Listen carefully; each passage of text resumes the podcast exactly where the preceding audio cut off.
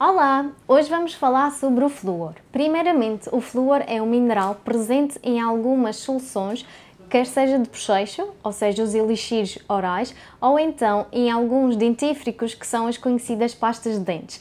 A função principal do flúor é remineralizar a primeira camada de dente, que é o esmalte, eh, sendo assim um, uma prevenção para o aparecimento das cáries. O flúor na, das pastas de dentes, ou seja, dos dentífricos, pode ser encontrado sobre diversas formas, nomeadamente na quantidade de ppm. Podemos encontrar uh, dentífricos com 500, com 1000 e com 1450 ppm de flúor.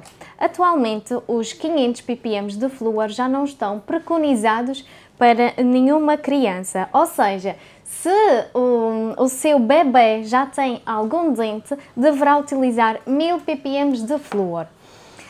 Se um, as suas crianças eh, já possuem dentes definitivos, aí sim terá de utilizar 1450 ppm de flúor. O segredo está na quantidade que deposita na escova de dentes. Por exemplo, esta é uma escova indicada para uma criança muito pequenina e a quantidade de pasta de dentes que deverá utilizar deverá corresponder como se fosse a um grão de arroz, ou seja, é muito pouca quantidade.